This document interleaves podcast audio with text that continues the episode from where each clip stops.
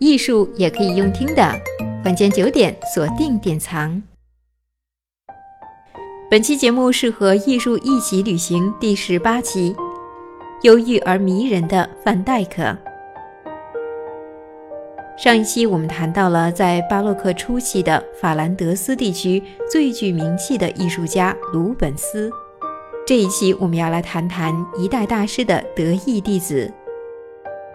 在安特卫普的城市里头漫步，处处可见到鲁本斯的痕迹，而他杰出的弟子范戴克也有雕像伫立在安特卫普的购物大街上。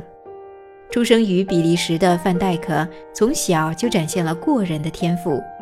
他在鲁本斯位于安特卫普的工作室学习绘画技术，不到二十岁的年纪就被鲁本斯赞誉为最好的学生。然而，师傅领进门，修行在个人。这句话是范戴克的写照。虽然与老师一同在安特卫普完成了许多委托案。但活在大师的硬币之下，身为一位有所追求与抱负的年轻艺术家，却无法就此受限与满足。范戴克在一六二零年协助老师在安特卫普耶稣会教堂制作天顶画后，就跟他的老师以及许多欧洲艺术家一样，隔年就到意大利修习艺术长达六年。如同我们前几期提到的，此时期的欧洲艺术人才都是流动的。离开比利时的范戴克到过英国与意大利许多地方，吸取前人的经验，也接受不同地方的贵族、皇室和雇主的委托。你可能很难想象，虽然出生于比利时，但范戴克却被英国人视为影响重大，甚至改变英国艺术发展的先驱。前几年，英国国家肖像画廊甚至为他举办了大展。纪念这位艺术家对英国肖像画带来的重大变革。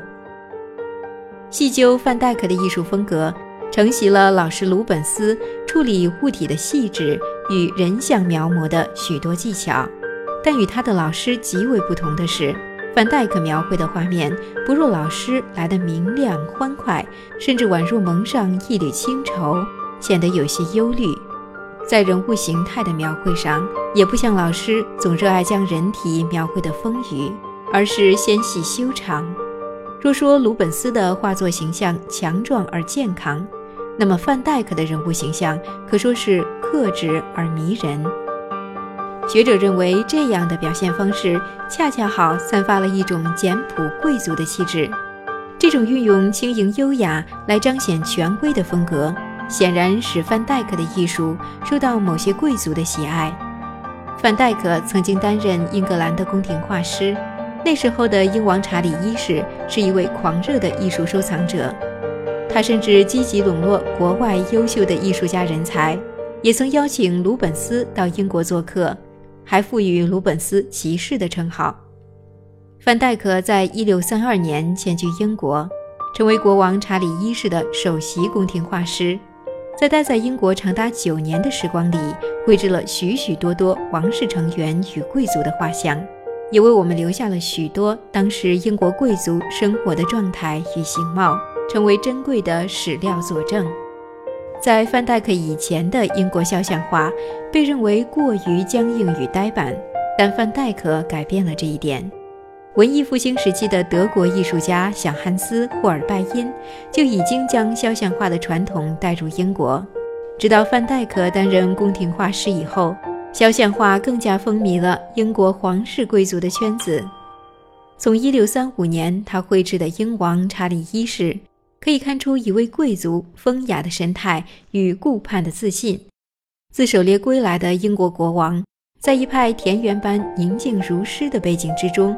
自然散发出一种与生俱来的贵气，可以这样想象，范戴克的肖像画就是一种低调奢华，是描绘再多的外物也无法言说的一种尊贵感，也让范戴克像他的老师一样大受欢迎。也因如此，范戴克也像他的老师一样，无法独自一人消化大量的订单，自然也雇佣了一批与自己从前一样的助手来帮助他完成定制。他甚至使用了如同流水生产线的工作模式，由他制作人物的头像，而其他部分则全权交由助手来完成，所以作品产量极多。他笔下的人物是高尚优雅的具体化，英国皇室也对他极尽的信赖。在范戴克在世期间，查理一世没有找过其他的宫廷画家。细致而优雅，结合田园风光，如同我们在观看英国古装剧时的含蓄而克制，都让这位鲁本斯手下最优秀的学生挣脱了老师的束缚，走向了另一条将艺术发扬的道路，甚至长远地影响了英国的肖像画传统，开创了新的典范。艺术代代传承，却开枝散叶。在分歧的节点上走向不一样的路。了解了范戴克以后，我们要来介绍一位与范戴克年龄相同的艺术家——韦拉斯开兹。这位葡萄牙裔的西班牙宫廷画师，曾于1628年在马德里与鲁本斯有过短暂的会晤，彼此交流对绘画的许多见解。而他也同范戴克一样，以肖像画闻名于世。下一期我们就要进入韦拉斯开兹的艺术世界。